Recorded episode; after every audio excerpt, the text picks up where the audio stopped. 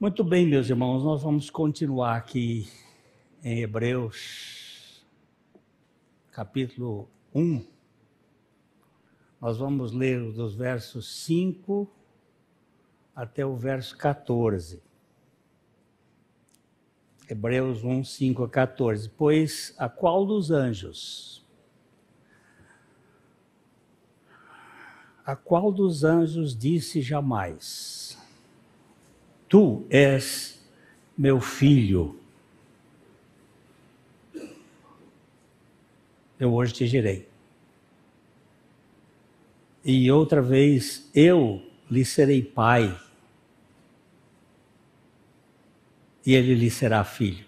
Isso nós vimos domingo passado, esse versículo, mostrando que Jesus é o único, unigênito.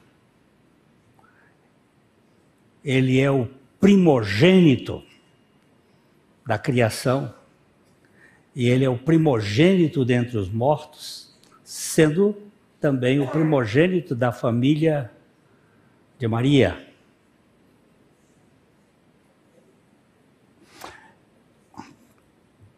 Volta aí, deixa ainda um pouquinho só para a gente dar uma olhada. Tu és meu filho. Nenhum anjo é filho no sentido de gerado.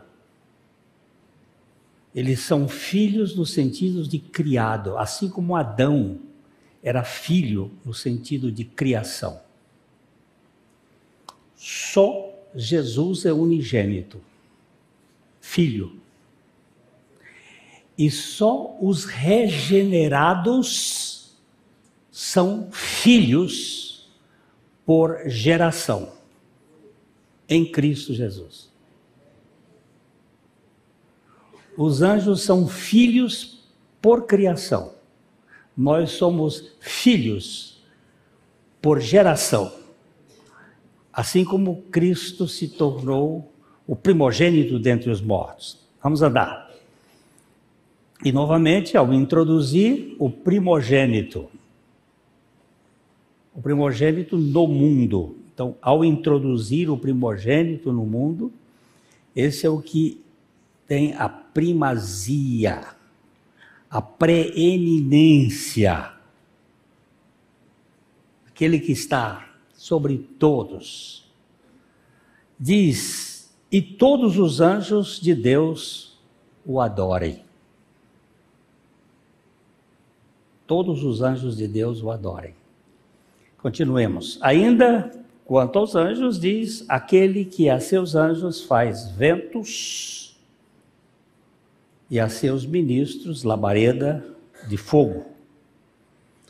Mas acerca do filho, o teu trono, ó Deus, é para todo sempre, e cetro de equidade é o cetro do seu reino. Amaste a justiça e odiaste a iniquidade. Por isso, Deus, o teu Deus, te ungiu com óleo de alegria como a nenhum dos seus companheiros. Ainda no princípio,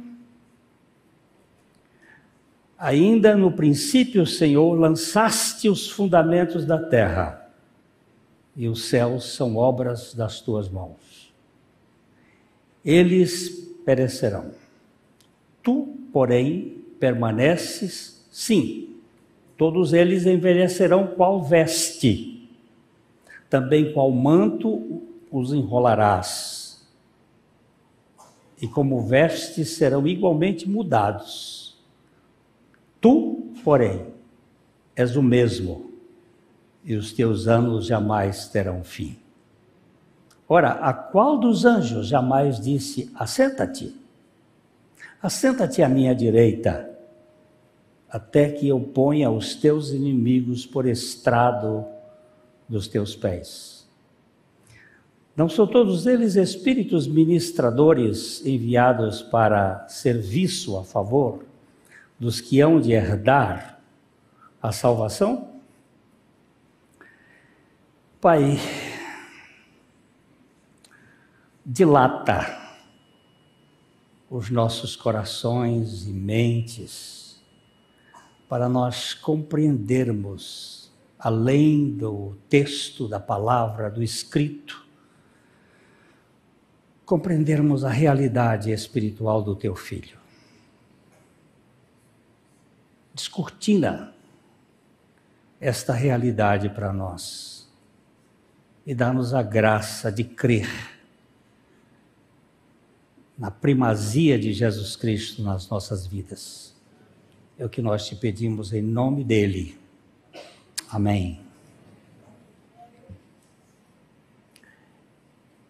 Irmãos, eh, domingo passado nós vimos aqui que o, o, o filho, ele, ele ocupa o primeiro lugar, ele é aquele que administra ou constrói a sua igreja. Nós temos nesse texto do primeiro capítulo sete citações do Velho Testamento, todas elas apontando para a primazia de Jesus. Aquela igreja para a qual o escritor estava se dirigindo era uma igreja de origem hebraica, que tinha uma tradição com os anjos muito fortes. Estava muito fundada nos profetas, nós vimos atrás que ele disse que os profetas falaram de muitas vezes e que agora houve uma linguagem final, conclusiva, pelo Filho. Então, esta carta é a carta do Filho para a compreensão da igreja. Nós temos uma tendência de sincretismo, temos uma tendência de aglutinar as coisas, e eles, aquela igreja estava sendo, parece que, fazendo um, um retrocesso. Tinham ido para Jesus, mas diante das perseguições, eles que conheciam muito dos efeitos maravilhosos dos anjos, estavam se envolvendo com o culto aos anjos. Se você for numa livraria chamada evangélica hoje, por aí, você vai achar uma enxurrada de livros sobre os anjos. Há uma preferência muito grande nessa cultura tanto dos hebreus do primeiro século, quanto do, do cristianismo judaizante do século 21, do século 20 e 21, que nós somos um, uma igreja hoje muito vinculada às sombras muito envolvida com aquilo que apontava para a realidade que era Cristo. E hoje essa cultura do, da antiga aliança, ela está sendo trazida como se aquilo fosse o permanente. E muitas vezes nós temos nas nossas igrejas um espetáculo judaico não, não, meus irmãos. Ficou para trás. O odre hoje é outro. Quando os discípulos ficaram ah, preocupados com a questão da, do jejum, Jesus disse: Olha, não se põe vinho novo em odre velho.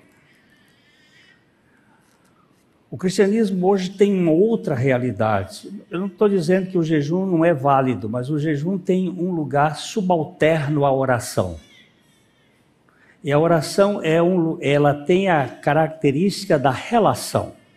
A oração não é um, um hall de supermercado.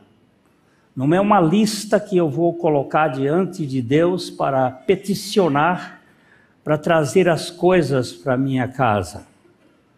A oração é uma relação de intimidade com o Pai através do Filho, porque ninguém vem ao Pai senão por Jesus. Então, nós vimos isto: que o Filho é aquele que edifica a sua igreja.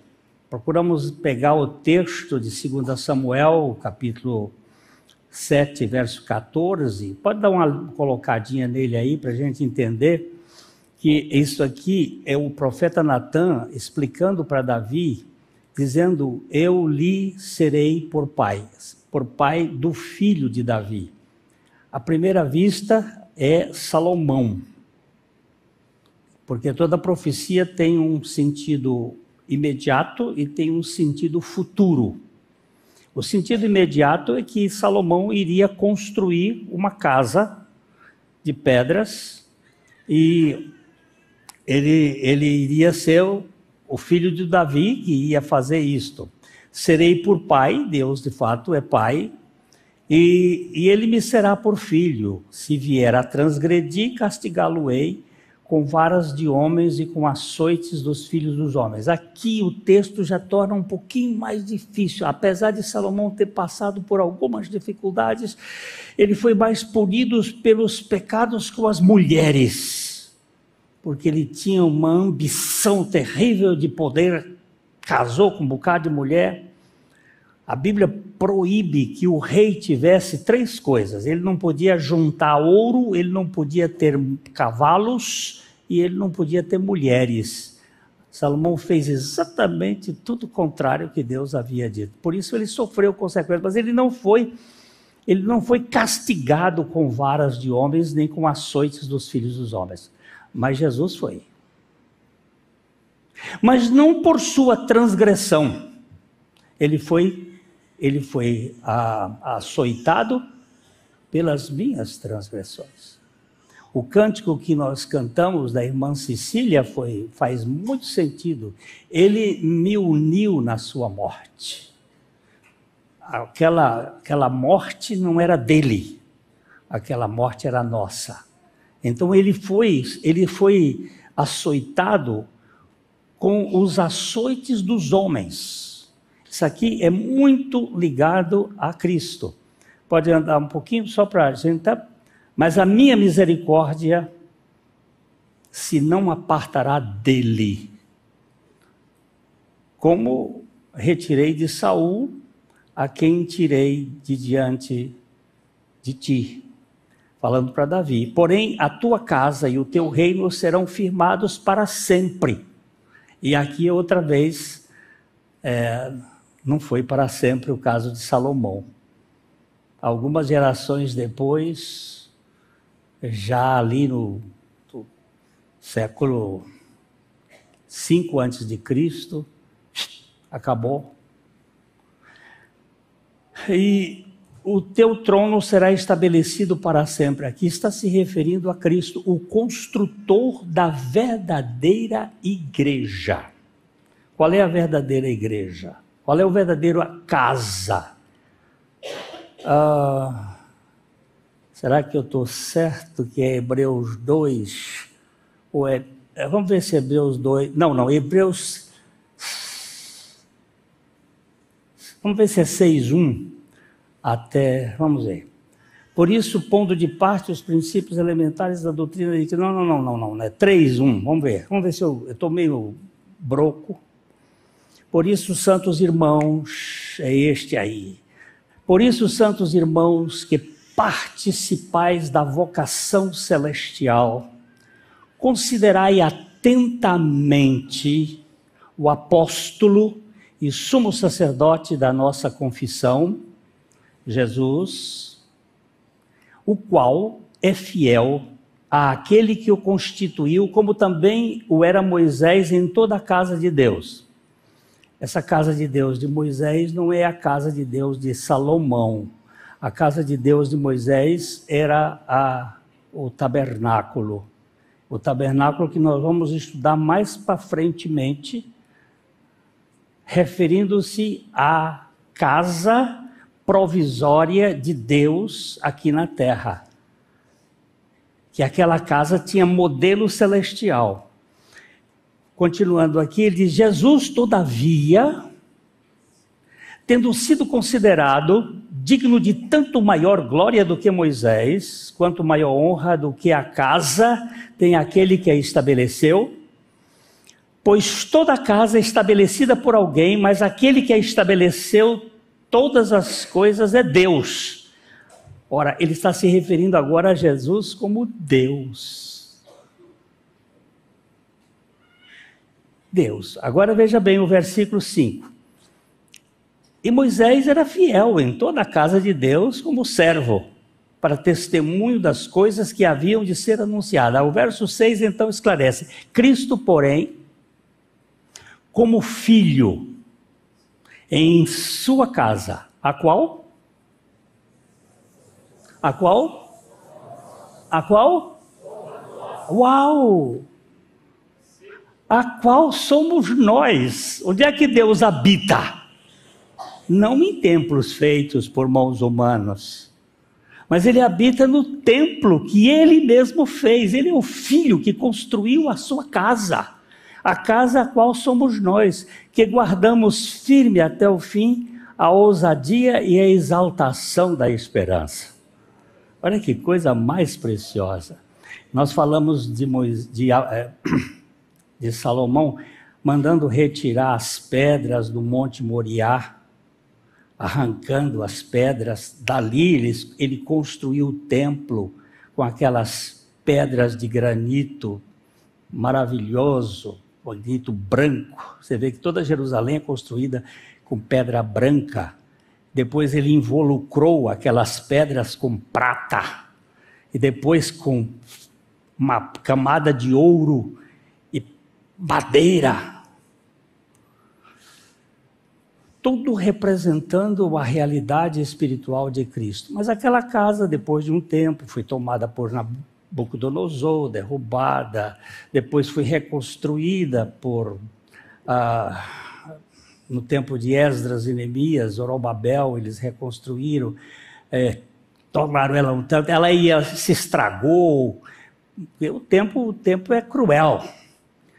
E 46 anos antes de Jesus, o rei Herodes o Grande reconstruiu de novo, tornou-a bem bonita e no tempo de Jesus era esta, e Jesus ainda disse assim: ó, não vai ficar pedra sobre pedra que não seja derrubada. E foi assim que aconteceu no ano 70.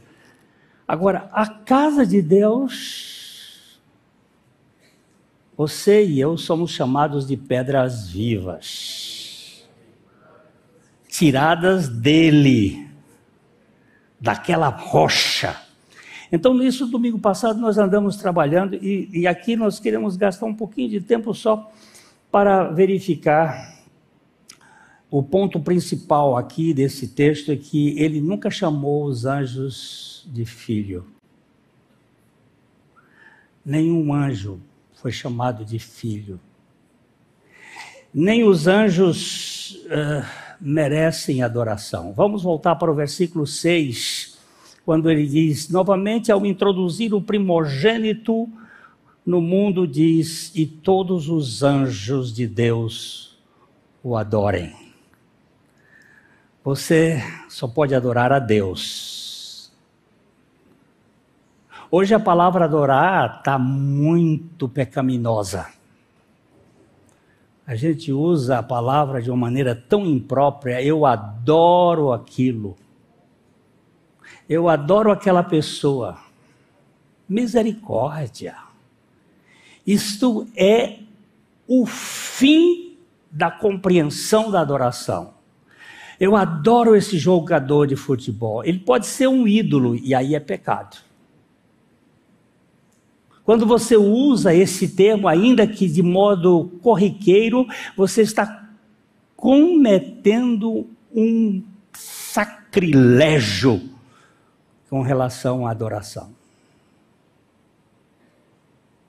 Um dia, um dia, é, o, apóstolo João estava tendo um, um, uma visita de um anjo E ele estava tão empolgado, vou, vou, ver se eu acho o texto aqui. É... Onde é que está, Glênio? Aqui. Apocalipse capítulo 19. Vamos ler os versos 6 a 8. Apocalipse 19. Então eu ouvi, ouvi uma como voz de numerosa multidão, como de muitas águas e como de fortes trovões, dizendo: Aleluia! Pois reina o Senhor, nosso Deus, o Todo-Poderoso. Alegremos-nos, exultemos e demos-lhe glória, porque são chegadas as bodas do Cordeiro cuja esposa a si mesmo já se ataviou. Uau, que, quem é essa esposa? Quem é a esposa que já está ataviada? Je suis. Você e eu que somos regenerados, nós somos a esposa ataviada para o casamento. Pois lhe foi dado vestir-se de linho finíssimo, resplandecente e puro, porque o linho finíssimo são os atos de justiça dos santos. Que são esses atos de justiça dos santos? Aqueles que foram batizados em Cristo Jesus, de Cristo Jesus se revestiram nós temos os atos de justiça nossos são os de Cristo. Nós não temos justiça que nos vista, porque a nossa considerada pela Bíblia de trapos de imundícia, coisa fétida, nojenta, podre. Mas os atos de justiça, a roupa finíssima, o linho finíssimo, os, a, os, a justiça dos santos não, não é deles a justiça dos santos é de Cristo. Se essa igreja fosse de crente, era uma bênção. E, e aí vamos um pouquinho mais para frente. Então, então me falou o anjo: escreve. Bem-aventurados aqueles que são chamados às ceias das bodas do Cordeiro. E acrescentou: são estas as verdadeiras palavras de Deus. Prostrei-me ante os seus pés para adorá-lo. Uau! Ele, porém, me disse: Vê, não faças isso, aqui é um pito. Sou conservo teu e dos teus irmãos, que mantém o testemunho de Jesus. Adora a Deus pois o testemunho de Jesus é o espírito da profecia.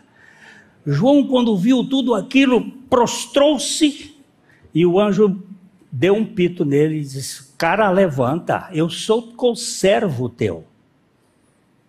Nunca, nunca se curve diante de um anjo ou diante de um ídolo, porque você está cometendo adultério contra Deus.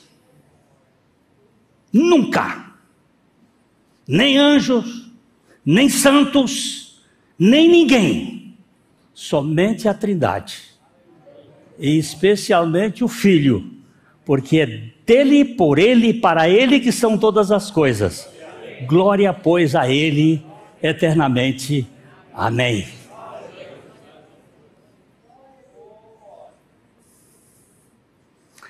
Tem outra, o João não aprendeu a lição, sabia? Lá no capítulo 22, ah, 8 e 9. E João, eu, João, sou quem viu e viu estas coisas. E quando vi, ouvi, vi, prostrei-me ante os pés do anjo que me mostrou essas coisas para adorá-lo. Parece que você não entendeu, cara. Então ele me disse: Vê, não faças isso. Eu sou conservo teu, dos teus irmãos, os profetas, e dos que guardam as palavras deste livro. Adora a Deus. Aqui nós estamos vendo o grande problema que é a idolatria. Essa é a peste da igreja, da religiosidade. Ela invade, ela entra. Ninguém, ninguém, a não ser a Trindade, deve ser adorado. Você pode honrar a homens, nunca louvá-los. Você pode reconhecer as pessoas, mas jamais adorá-los. Então, o que esse texto está dizendo é que só ele deve ser adorado. Eu vou dar uma olhadinha no Salmo 97, versículo 7 é, que esta palavra aqui, que deuses na língua hebraica, é Elohim. E Elohim também pode ser traduzido como anjos, tanto é que em Hebreus ele vai traduzir como sendo anjos, usando a Septuaginta, que é a tradução feita aí pelos tempos de Alexandre o Grande, e que se tornou uma referência na igreja primitiva. Eles usavam muito a Septuaginta. Ele diz assim: sejam confundidos todos os que servem às imagens de escultura e os que se gloriam de ídolos, prostrem-se diante dele todos os anjos ou todos os deuses. A, a versão, a, a versão, nova versão King James em inglês traduz como anjos. E temos outras versões que traduzem como anjos. Os anjos não ousam e não querem ser adorados. Nós temos muito respeito por eles. Eles são a primeira criação de Deus. Deus primeiro criou os anjos e depois criou os homens. São duas criações, uma no plano transcendental ou ou melhor, numa, numa dimensão além da terceira. Porque nós vivemos no, em três dimensões. Nós temos matéria. Os anjos não têm corpo, ainda que muitas vezes eles pudessem ter aquilo que os estudiosos da Bíblia chamam de teofania o aparecimento daquilo que é divino. Eles apareciam com formas humanas, como no caso de, de Abraão, quando eles entraram na casa de Abraão para anunciar a Abraão que, que ele, velho, decrépito, já sem potência sexual, e a mulher, uma mulherzinha velha, sem, sem menstruação mais, não podia parir, e eles disseram que eles iam ter um filho. Aqueles anjos chegaram para contar para eles, ele ficou. A, a, a Sara deu atrás da. Porque mulher gosta de escutar, né? Ela ficou, ela ficou atrás da parede lá, não era parede, era a tenda atrás da cortina, escutando quando ela fez isso. Aí o nome Isaac. Isaac é uma espécie de de sofisma, sofisma não, de esse riso irônico. Como é que se chama esse riso? Não é deboche também, não. É um, é um riso de incredulidade. Como é que pode? Porque todo o nosso problema é este. Vocês erram, sabe por quê? Porque não conhecem as Escrituras nem o poder de Deus. É só isso. Todos os nossos erros decorrem dessas duas coisas: de não conhecer as Escrituras, nem o poder do Todo-Poderoso, porque para ele não tem nada impossível em todas as suas promessas.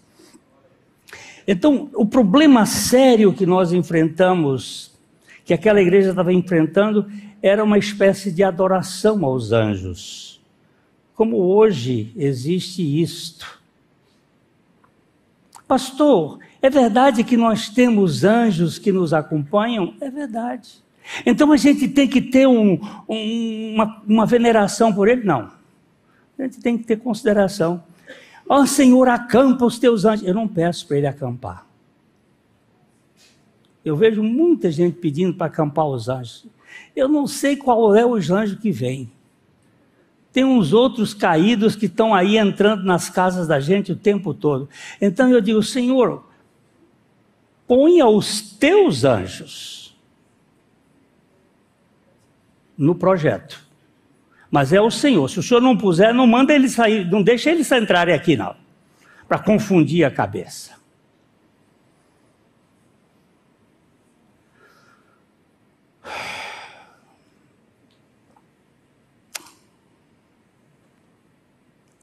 Em contraste com o seu filho preeminente, Deus fala que os anjos são espíritos ou ventos invisíveis, mas que realizam coisas e são como labaredas de fogo. Existe aqui uma ideia da invisibilidade dos anjos e do fervor. Eu já tive em momentos de adoração a Deus em que os anjos estavam juntos e havia muito, muito calor espiritual, muito fervor, porque eles fazem parte do projeto de adoração.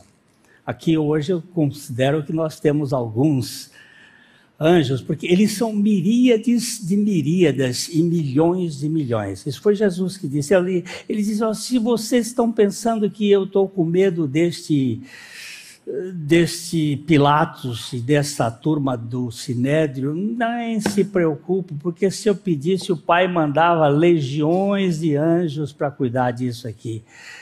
Mas eu tenho que passar por isso, eu tenho que ir para aquela cruz, porque eu tenho, eu tenho interesse a muitos filhos que o Pai me deu, e um deles fui eu. Tem outras pessoas aí que só estão assistindo. não estão se apossando da bênção. Então, o verso 7, a gente lê, dá uma olhadinha nele, né? Ainda quanto aos anjos, diz aquele que cujos seus anjos faz ventos e os seus ministros labaredas de fogo. verso 8.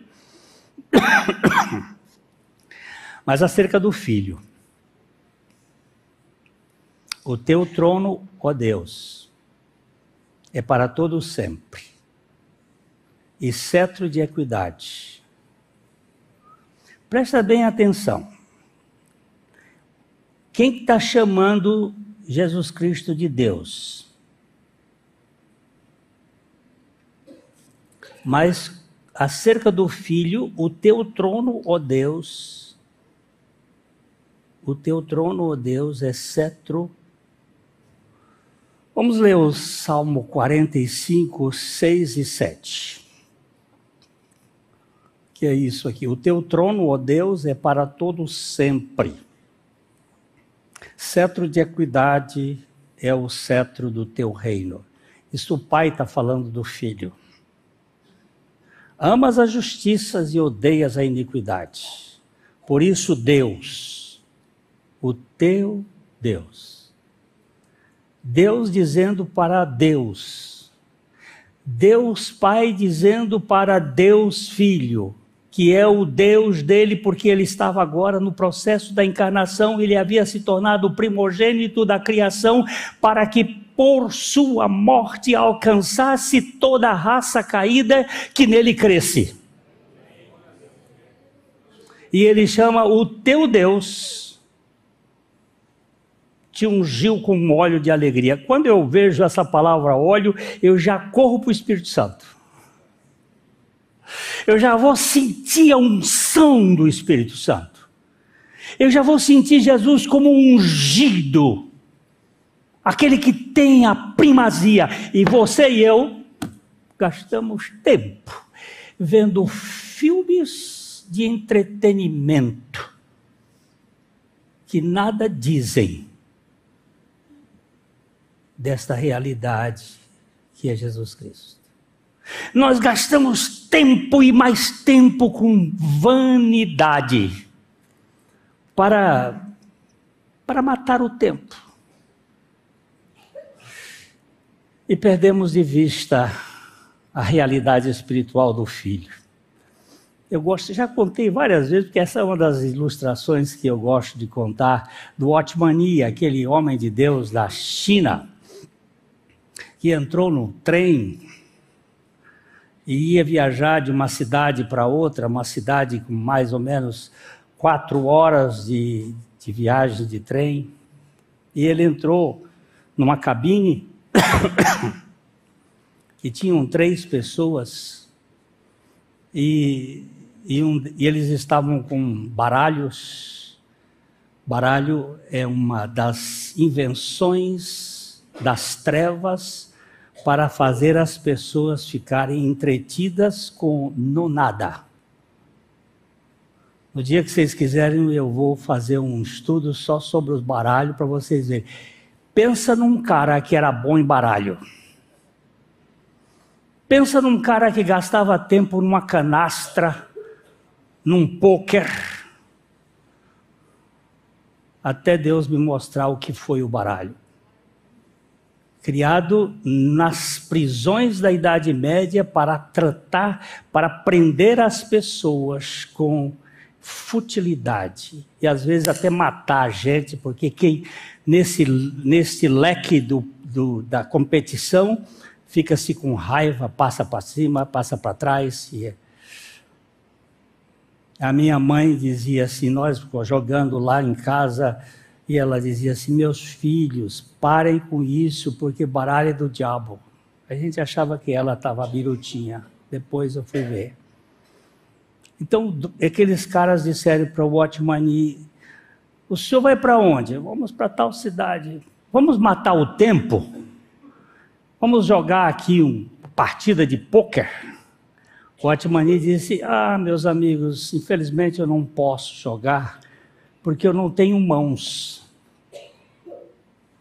Aí os caras olharam, o homem estava com duas mãos. E ele disse: Como não tem mãos? Ele disse: Não, essas mãos não são minhas. Eu estou crucificado com Cristo e Cristo é minha vida. Quem vive em mim é Cristo. Sabe o que aconteceu? Durante quatro horas, o Otmani pregou o evangelho para aqueles quatro. Entraram três jogadores de pôquer e saíram quatro filhos de Deus daquela cabine, porque o Otmani os conduziu a Cristo. Nós não temos que fazer entretenimento, nós temos que fazer proclamação das virtudes daquele que nos chamou das trevas para a sua maravilhosa luz. Então, o seu reino, é, amarás a justiça, odiarás a iniquidade, por isso Deus, o teu Deus, te ungiu com óleo de alegria, como a nenhum dos seus companheiros. Jesus é singular, gente. A igreja estava se envolvendo com espécie de culto aos anjos. Depois isso passou para o culto aos santos Aí a hierarquia gnóstica criou uma. A gente pede para um, para o outro, passar para o outro, para chegar para o outro, para chegar lá em cima, para chegar para o outro. Não tem isso, não. Nós não podemos falar diretamente da, da casa do barraco. Porque, como foi que foi lido aqui hoje, Isaías 57, 15, como é que nós lemos hoje aqui? Não sei se vocês prestaram atenção no texto ele diz que ele habita, porque assim diz o alto, ou o altíssimo, o sublime que habita a eternidade, o qual tem o nome santo. Ele habita no alto e santo lugar. Mas também, mas habito também, mas habito também no barraco, no palácio e no barraco no contrito e abatido de espírito, para vivificar o espírito dos abatidos e vivificar o coração dos contritos. O Senhor tem um palácio lá no céu, mas Ele tem um casebre aqui no meu coração. Ele habita e eu não preciso mandar recado por outro, eu posso falar diretamente com Ele numa intimidade gostosa. O Filho é o Criador dos anjos e o Criador diretor deles. Eles obedecem à sua vontade com a invisibilidade e a velocidade dos ventos e com o fervor do fogo. Agora, nós estamos no versículo 7 ou 8. Agora, seu, segue uma galeria de glórias na qual o Filho é visto como incomparável. Ele diz assim: Mas acerca do Filho, o teu trono, ó Deus, é para todo sempre. Cetro de equidade é o cetro do seu reino. Ele é tratado por Deus como Deus. Nenhum anjo é tratado como filho, mas ele é tratado pelo Deus Pai como Deus. É, ele é soberano eterno, seu trono dura para todo sempre. Não vai acabar. E terceiro, ele é um rei justo. O salmista fala dele como empunhando um cetro de justiça, que é uma forma poética de dizer que este rei governa em absoluta honestidade e integridade. A gente pode dizer aqui nesse, nesse texto que Deus, só Deus deve ser adorado. E o Filho de Deus é Deus. Na nossa cultura, como nós vimos, nós usamos a palavra adorar de forma pecaminosa só adora a Deus os anjos de Deus e aqueles que foram regenerados espiritualmente. Jesus falou para a mulher samaritana e diz assim: ó, Deus é espírito, importa que os seus adoradores o adorem em espírito e em verdade, pois estes são aqueles que o Pai procura como seus adoradores. É Jesus Cristo é Deus e ele deve ser o alvo de nossa adoração. E eu vou terminar aqui com algumas frases que eu achei interessantes. Uma primeira delas é de João Calvino. Ele disse o seguinte: A mente do homem é como um depósito de idolatria e superstição. De modo que, se ele confiar em sua própria mente, é certo que abandonará a Deus e inventará ídolos segundo a sua própria razão. Eu, eu até há pouco tempo, quando os meus pais ainda eram vivos, eu não podia ver o chinelo emborcado.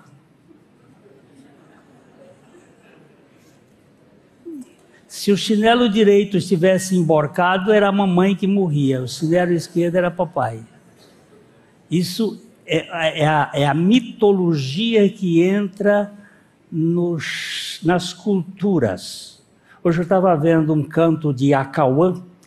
Eu gosto de ver pássaros. Os pássaros são, são fenômenos de cura de, de problemas psíquicos, emocionais. Jesus diz: quando você quisesse curar uh, a ansiedade, fosse para o campo para ver passarinho e ver flor. Eles são terapêuticos, são os melhores terapeutas. E eu estava ouvindo um canto da Acauã. Ele é um, um tipo de gavião. E ele tem um canto. Oh! E as pessoas dizem que aquele canto é agoureiro. Na verdade, ele é um grande defensor da humanidade, ele só come cobra. Ele é um maravilhoso pássaro. Mas quando a Acauã canta, o caboclo diz: vai morrer um. Quem tiver por pé. Essas coisas elas viram ídolos e cultura na cultura, coisa. É,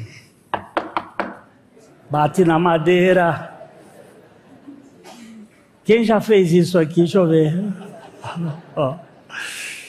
Isso é da cultura que vai se impregnando. Mas, gente, os. Hein? Está amarrado? Está amarrado? Essas culturas, elas estragam a nossa fé. Nós precisamos ser simples como as pombas e prudentes como as serpentes. Isso nos ensinou o Senhor. Então, o que eu diria é o seguinte: como disse Calvino, a mente é um depósito de superstições. Quando você vê, você está envolvido nisso. Por isso, nós irmãos, devemos sempre, como disse o Márcio hoje pela manhã no estudo, nos conduzir para Cristo. Você está meio torto. Irmão, olha para Jesus. Olha para Jesus. Tira os olhos desse negócio. Isso aí não funciona. O seu reino é eterno. Outra coisa que, que Oliver Cromwell, Oliver Cromwell, ele foi um, ele foi um grande político e militar é, inglês, e depois morreu de paludismo, mas ele lutou contra o, a, a a casa de Carlos, a casa de governo inglês da monarquia, eles desenterraram Cromwell e decapitaram dois anos depois. Eu nunca tinha visto um negócio desse, matar o morto, decapitar o morto, o, o, o, ele, que ele foi enterrado na, na Basílica de Westminster, depois acabaram, tiraram o corpo e decapitaram. Mas ele era um homem cristão e ele disse uma coisa que eu gostei. Idolatria é qualquer coisa que esfrie seu desejo por Cristo.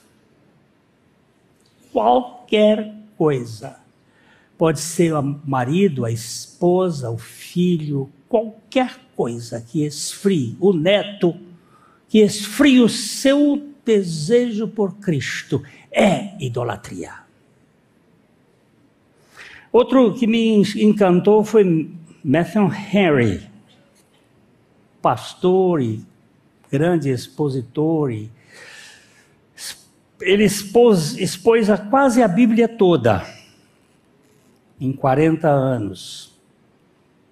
Ele diz o seguinte: um Deus imaginado ou fabricado não é Deus.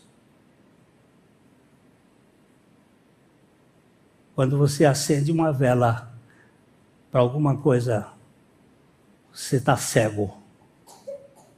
Você não conhece Jesus Cristo. Richard Sybes, já bem recentemente, ele diz: qualquer coisa acima de Deus é idolatria. Qualquer coisa. Um ídolo na mente é tão ofensivo a Deus quanto um ídolo na mão. na ideia ou na imagem. A essência da idolatria está em ter pensamentos indignos acerca de Deus e do seu filho. Dizia A. W. Tozer. Senhor, tem misericórdia de nós e mantém o foco na pessoa do filho, pois ele é a realidade máxima ele é o tudo teu para nós. E não permitas que eu me distraia com essas coisas sem valor. Obrigado, Senhor.